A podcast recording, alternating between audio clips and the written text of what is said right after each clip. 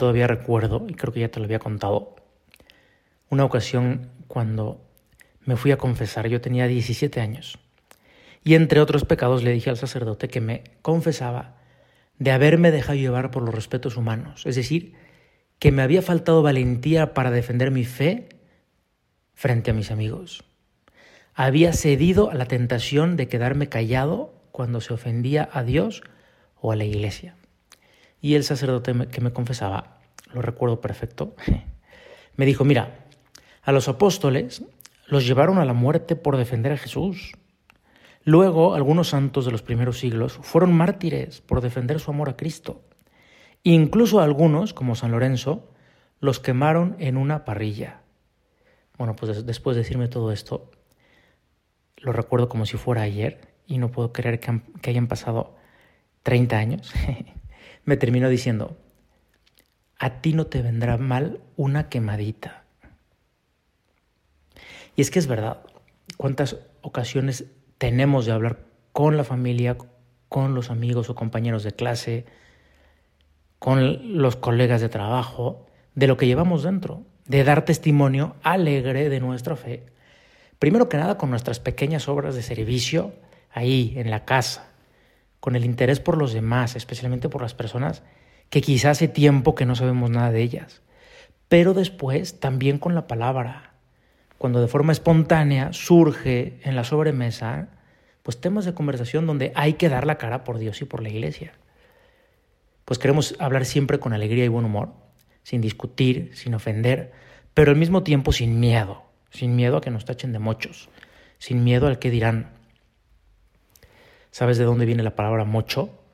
Bueno, pues según tengo entendido, en la guerra cristera de México del siglo pasado, cuando se perseguía a los cristianos por el hecho de ser cristianos, los federales, es decir, los soldados a las órdenes del presidente Plutarco Elías Calles, les cortaban una mano a los sacristanes de las iglesias y quedaban mochos de las manos para que no pudieran ayudar más como sacristanes. Es una cosa pues muy brutal, ¿verdad?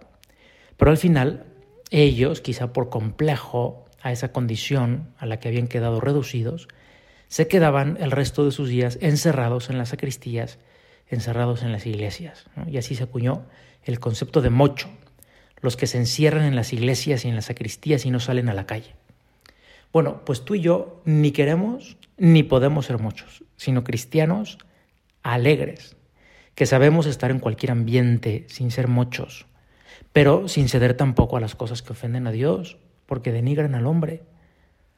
Tú llevas la fiesta por dentro, Tú no tienes cara de funeral, sino la alegría de la resurrección de Jesús en el rostro sereno y alegre.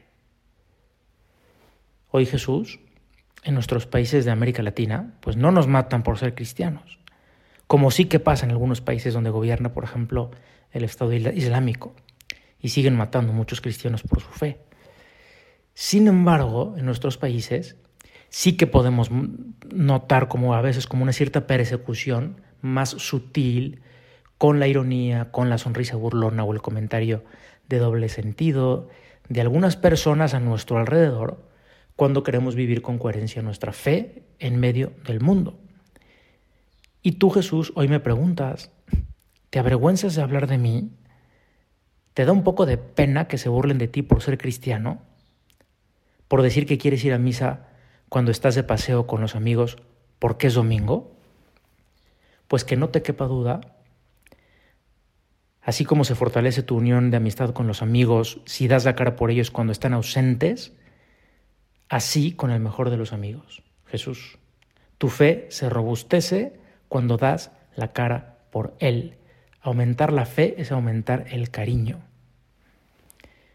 Tener miedo a hablar de Dios, que es nuestro amor, nuestro bien, nuestro todo, eso sí que es ridículo. fíjate, un enamorado habla de su novia con entusiasmo, sin miedo ni vergüenza. Incluso hasta pierde un poco el pudor para hablar de ella. Parecería que no existe en el mundo más que esa persona. Jesús, tú nos proteges, tú nos ayudas, tú nos llevas adelante siempre, tú te nos das como alimento en la Eucaristía, eres el más grande amor el autor del cielo y de la tierra, ¿cómo vamos a tener vergüenza para hablar de ti? ¿Y cómo hablamos de Dios? Pues en primer lugar con nuestro cariño a los demás, porque nada arrastra tanto como el cariño.